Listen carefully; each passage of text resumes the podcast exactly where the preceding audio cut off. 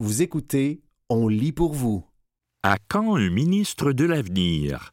Un texte d'Alexandre Sirois paru le 2 octobre 2023 dans la presse. Si le moment était venu pour le Québec de se doter d'un ministre de l'avenir?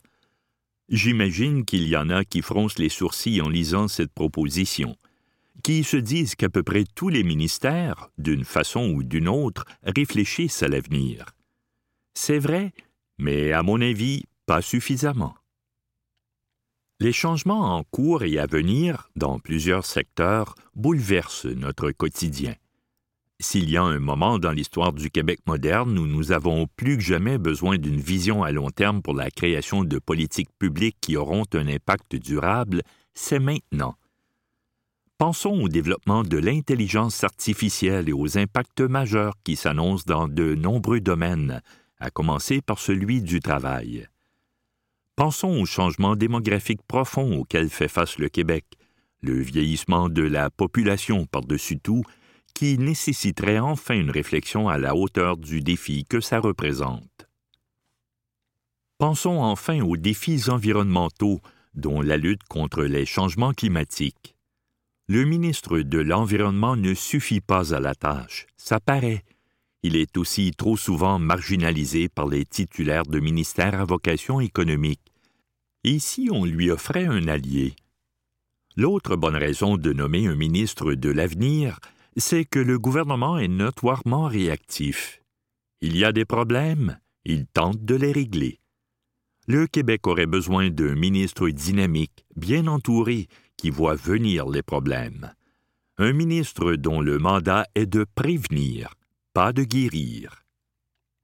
La première fois que j'ai vu passer l'idée d'un ministère de l'avenir, c'est il y a quelques années, en lisant un recueil de chroniques rédigé entre 1961 et 1966 par André Laurendeau. Il était à l'époque rédacteur en chef du Devoir. Le contexte était bien sûr complètement différent. Il réclamait un effort vigoureux et conscient pour construire les élites du Québec francophone. Ce sont toutefois deux événements récents qui m'ont récemment poussé à explorer cette idée. Le premier, c'est la publication d'un petit essai stimulant, Ministères inédits. Le philosophe Normand Baillargeon et le poète Christian Vézina ont rédigé ce livre pour explorer quels ministères manquent actuellement au gouvernement pour servir efficacement le bien commun. Ils aimeraient voir apparaître, par exemple, un ministère des Affaires démocratiques, un ministère de la décroissance et un ministère du silence. Le deuxième événement, c'est une récente sortie publique du collectif G15 ⁇ qui regroupe une quinzaine d'organisations de la société civile du Québec. Ce collectif a été formé à la demande du premier ministre François Legault en 2020 afin de préparer l'après-COVID-19 il vient de dévoiler 45 propositions pour que le Québec devienne la première société nord-américaine basée sur la recherche du bien-être. Je me suis entretenu avec trois des membres de cette coalition qui ont souligné la diversité des crises auxquelles la province fait face. Le fait que tout est transversal appelle à des actions et à une réflexion qui tient compte des limites environnementales, du vieillissement de la population, des questions culturelles, etc., a résumé la directrice générale du chantier de l'économie sociale, Béatrice Alain. Ce que la crise de la COVID a mis en évidence, c'est que les crises sont multifactorielles et interreliées, a ajouté la directrice générale d'Équiterre, Colleen Thorpe. Le gouvernement ne peut pas être seul pour réfléchir à un avenir meilleur pour le Québec. D'où l'idée de cette coalition qui cherche à provoquer un dialogue constructif à l'extérieur de l'appareil gouvernemental. Il reste que leur initiative me semble cadrer parfaitement avec l'idée de nommer, à Québec, un ministre de l'avenir. S'il y avait eu un ministère de l'avenir il y a 25 ans, il aurait recommandé, dès lors, des actions pour contrer les changements climatiques qu'on annonçait. Il aurait sonné l'alarme sur cette problématique-là, soutient Denis Bolduc, secrétaire général de la FTQ et membre du collectif G15 ⁇ Bon, maintenant, on ferait comment? Il faut pouvoir ancrer cette idée dans la réalité pour ne pas rester dans le domaine de l'utopie. Car non, elle n'est pas farfelue, m'a dit Nelson Michaud, professeur titulaire à l'École nationale d'administration publique. Il est connu que la vision à court terme est plus payante politiquement. Si un premier ministre souhaitait imprégner son mandat d'une vision à plus long terme, ce serait tout à fait logique qu'il aille dans une direction comme celle-là, affirme Nelson Michaud. J'ai aussi interrogé un ancien conseiller de François Legault, Pascal Mayotte, aujourd'hui à l'agence de service conseil TACT. À la base, il faudrait que les ministères eux-mêmes aient cette capacité. Il y a beaucoup de personnel qui est censé analyser les tendances et les voir venir à l'avance. Il y a beaucoup de notes qui s'écrivent. Mais ça ne remonte pas nécessairement jusqu'en haut, m'a-t-il expliqué. Alors comment l'idée pourrait-elle se traduire? Parmi les scénarios évoqués par les deux experts, le plus indiqué semble celui d'un secrétariat dont serait responsable un ou une ministre, comme Martine Biron, chargée de la condition féminine. Notamment parce qu'un ministère, ça fait des politiques, ça fait des cadres réglementaires, m'explique Pascal Mayotte alors qu'un secrétariat serait détaché de l'opérationnel, ce qui conviendrait davantage à sa fonction. Il relèverait donc du conseil exécutif et disposerait des ressources nécessaires, y compris une équipe consacrée. Entendons-nous aussi sur le fait que ce nouveau ministre aurait besoin du soutien du Premier ministre pour éviter que ses recommandations s'empoussièrent sur une tablette. Mais tout ça est faisable, donc et souhaitable. Oui, ça prendrait une bonne dose de volonté politique. Mais ne dit-on pas qu'une situation exceptionnelle appelle des mesures exceptionnelles? C'était À quand un ministre de l'avenir? Un texte d'Alexandre Sirois paru le 2 octobre 2023 dans la presse.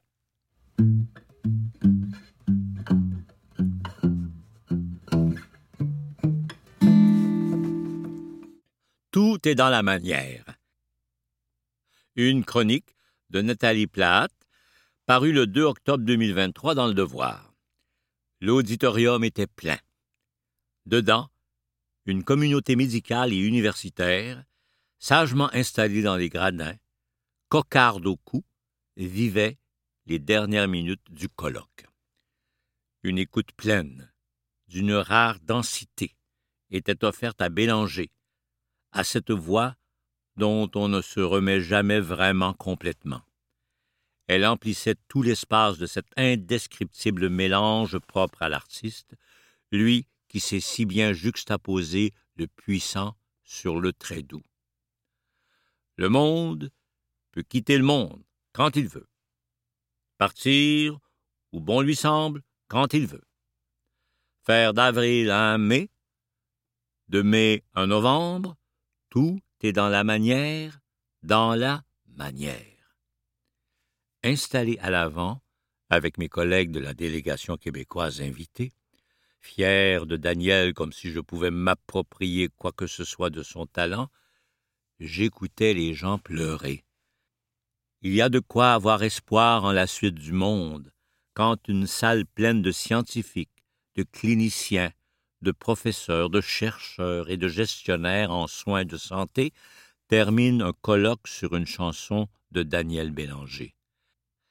C'est la docteure Louise Lafontaine, présidente de l'Association québécoise des soins palliatifs, qui avait eu la judicieuse idée de nous faire vivre ce moment pour clore son allocution à ce colloque franco-québécois sur les soins palliatifs à Clermont-Ferrand, en France.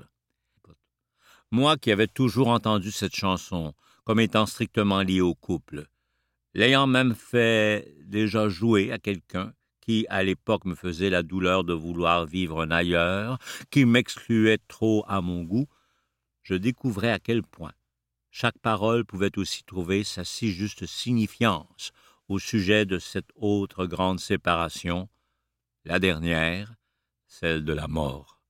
Et c'est précisément de cette dernière grande étape de la vie que nous venions de discuter pendant deux jours entiers, cette étape où, à grands coups de plus jamais, quelqu'un rédige les derniers chapitres de son existence. Plus jamais si, plus jamais ça, plus jamais moi. C'est de ça que l'on parle, oui, dans un colloque sur les soins palliatifs. De ça, de la mort, de tous ces instants fragiles où la lumière se trouve souvent concentrée tout juste à côté des plus grandes douleurs. Évidemment qu'on parle de la mort dans un colloque de soins palliatifs, me direz-vous. Ce à quoi je répondrai que l'évidence de la mort, dans sa réalité pleine, ne perd pas de son effet sur nous, même quand on a l'impression qu'elle nous a chuchoté bien de ses secrets au creux de l'oreille, de tout près, de si près. Même pour ses soignants, qui la côtoient si souvent, elle continue d'appeler son ineffable mystère toute une série de récits, de quêtes, de chorégraphies, les belles comme les moins heureuses.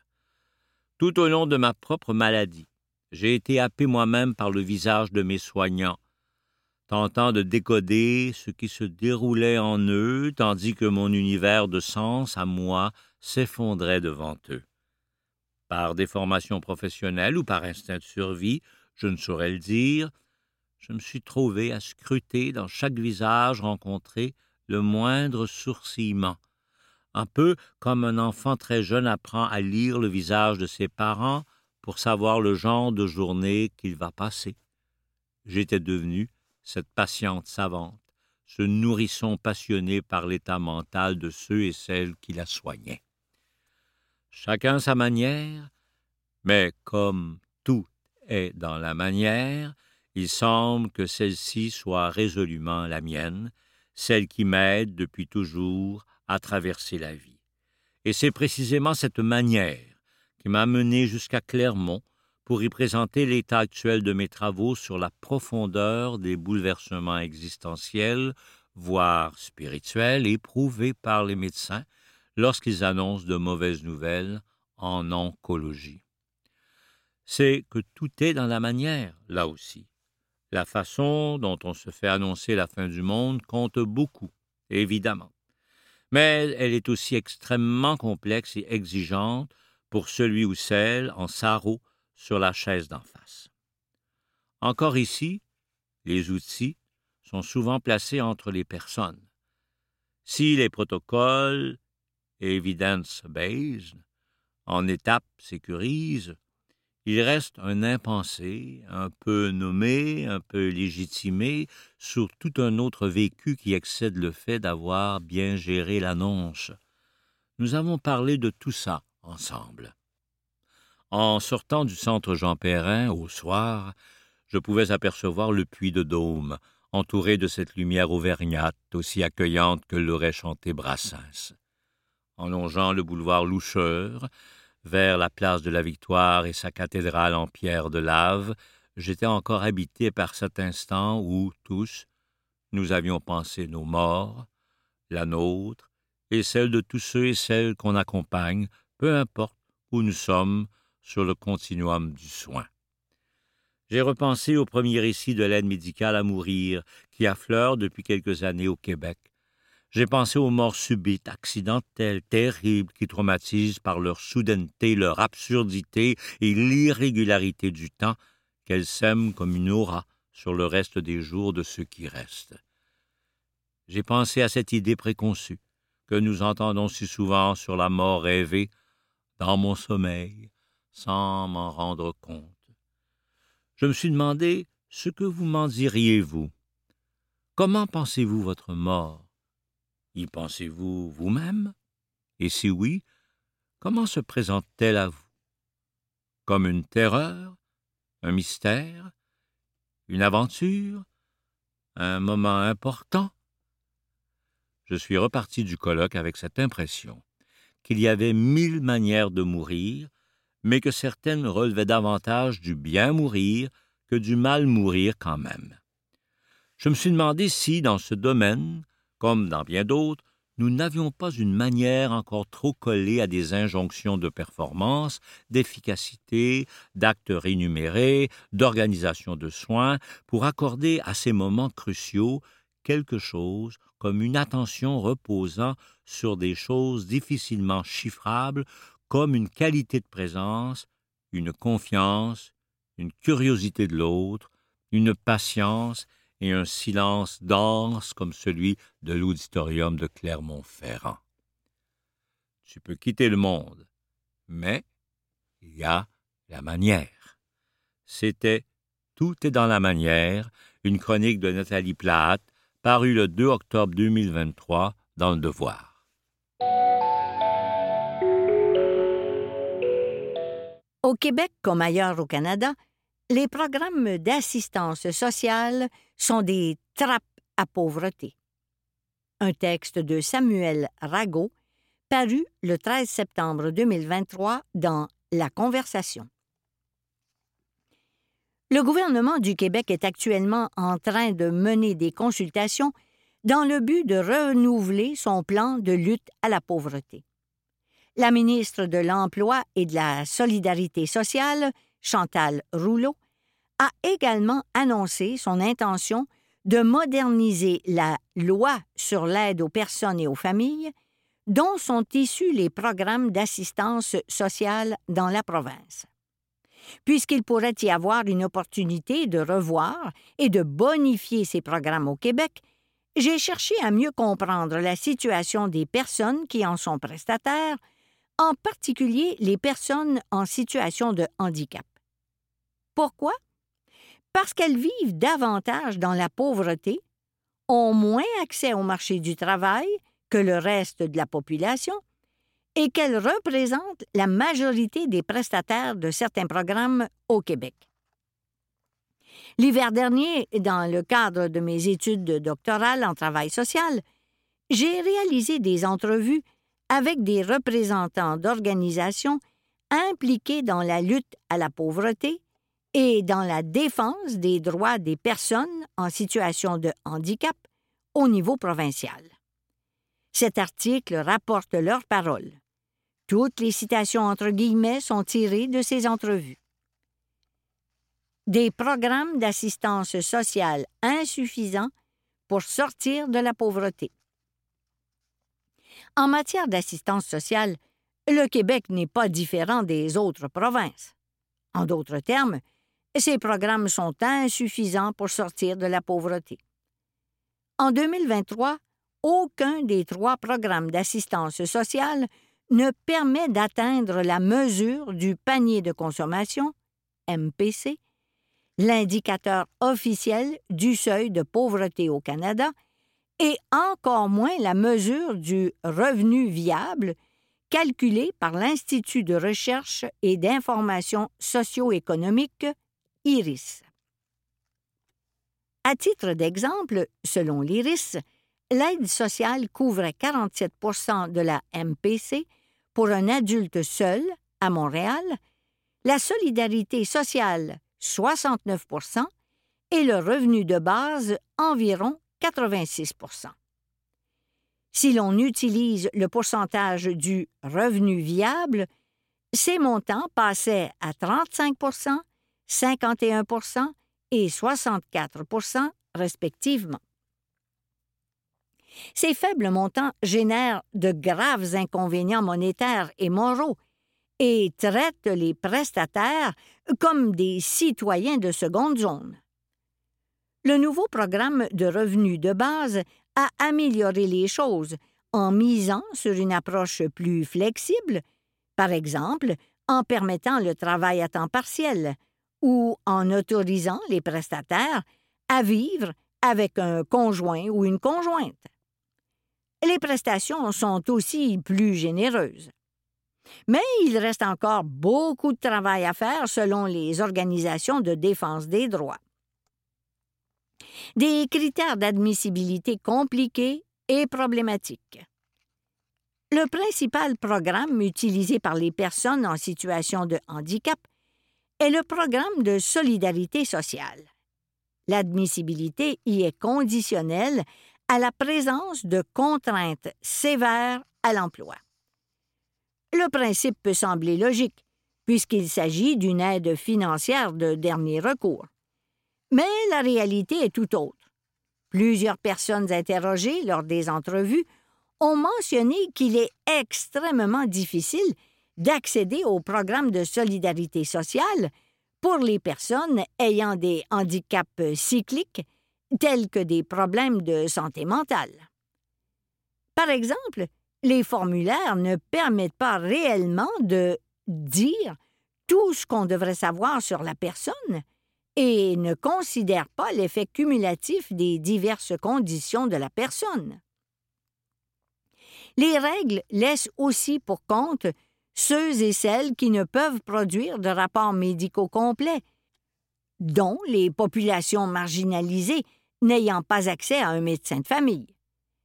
Cela a pour effet de classer les individus en fonction de la nature de leur diagnostic, certains reconnus comme valides, d'autres non, créant ainsi une méritocratie du handicap. Notons que l'admission au programme de revenus de base est, quant à elle, généralement conditionnelle à la participation au programme de solidarité sociale pendant 66 mois dans les 72 derniers mois, forçant les prestataires à vivre dans la pauvreté pendant de nombreuses années. Des règles contraignantes. Par ailleurs, les régimes d'aide financière de dernier recours au Québec sont généralement punitifs et contraignants. Il est, par exemple, impossible de travailler pour plus de 200 dollars ou de recevoir des dons de plus de 100 dollars par mois pour les prestataires de l'aide sociale et de la solidarité sociale. S'ils dépassent ces limites, leurs prestations sont coupées dollar pour dollar. De plus, les règles sont très compliquées, souvent expliquées de façon contradictoire, et les correspondances reçues ressemblent à des mises en demeure, ce qui alimente l'anxiété et la peur des répercussions en cas d'erreur de bonne foi. Ultimement, ces règles et cette complexité ont souvent pour conséquence de créer des trappes à pauvreté et de maintenir à long terme les prestataires dans ces programmes. Prioriser l'accompagnement et le rétablissement. Tous les répondants sont sans équivoque. Il est temps de changer de paradigme et de passer d'une approche punitive à une approche d'accompagnement. Ce changement implique nécessairement un abandon des clichés du profiteur ou du fraudeur à l'aide sociale, puisqu'il n'y aurait de toute façon aucun avantage à frauder l'aide sociale, et que personne ne se valorise en trichant ou en restant à la maison à ne rien faire.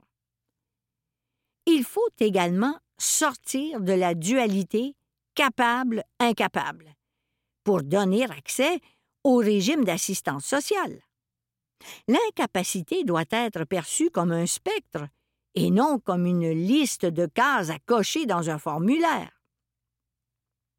Le handicap n'est pas uniquement à propos de la condition médicale, mais aussi à propos de l'environnement et des aspects psychosociaux de la personne. Un programme spécifique pour les personnes en situation de handicap? Questionner sur l'idée de créer un programme spécifique aux personnes en situation de handicap, comme celui récemment créé par le gouvernement fédéral, les répondants ont affirmé qu'il s'agissait d'une idée intéressante, mais qu'il serait difficile de tracer une ligne dans le sable pour savoir qui y aurait accès ou non. Cet enjeu, qui n'a pas encore été réglé par le gouvernement fédéral, est d'autant plus important puisque le plus de gens il y a dans les programmes, le plus cela coûte au gouvernement. Et vous pouvez entendre d'ici le bruit des calculatrices du ministère des Finances.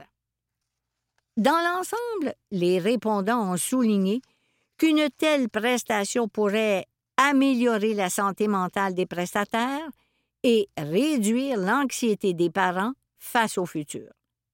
Elle pourrait également aider à changer la façon dont les prestataires sont perçus. Juste ne plus être assistés serait moralement plus facile, et cela les ferait passer d'abuseurs du système à citoyens à part entière. La création d'une prestation spécifique pourrait notamment avoir un impact sur ceux qui restent dans les autres programmes, créant des bons pauvres et des mauvais pauvres. Loin de se désolidariser des autres prestataires, les représentants des groupes de personnes en situation de handicap ont évoqué qu'il ne faudrait pas qu'une telle prestation vienne discriminer et stigmatiser indirectement d'autres prestataires.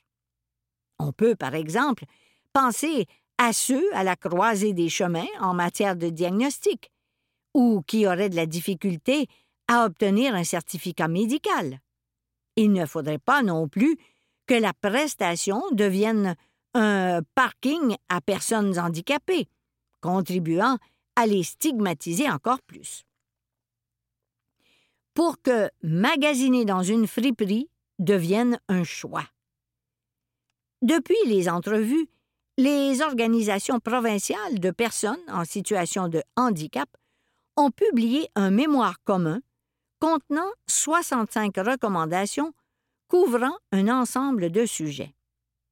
Outre les habituelles demandes liées au montant des prestations, ces organisations demandent un changement de culture au sein du ministère de l'Emploi et de la Solidarité sociale afin de faire du droit à la protection sociale une réalité. Quelles que soient les solutions retenues par le gouvernement du Québec, ces dernières devront clairement prendre en compte les problèmes identifiés et tenter de mettre un terme à la stigmatisation des personnes prestataires de tous les régimes d'assistance sociale. Pour ce faire, le ministère devrait notamment miser sur un changement de culture en priorisant l'accompagnement des personnes, revoir les critères d'admissibilité aux différents programmes et augmenter les prestations pour qu'acheter ses vêtements dans une friperie devienne un choix, non une nécessité. C'était, au Québec comme ailleurs au Canada, les programmes d'assistance sociale sont des trappes à pauvreté. Un texte de Samuel Rago, paru le 13 septembre 2023 dans La Conversation.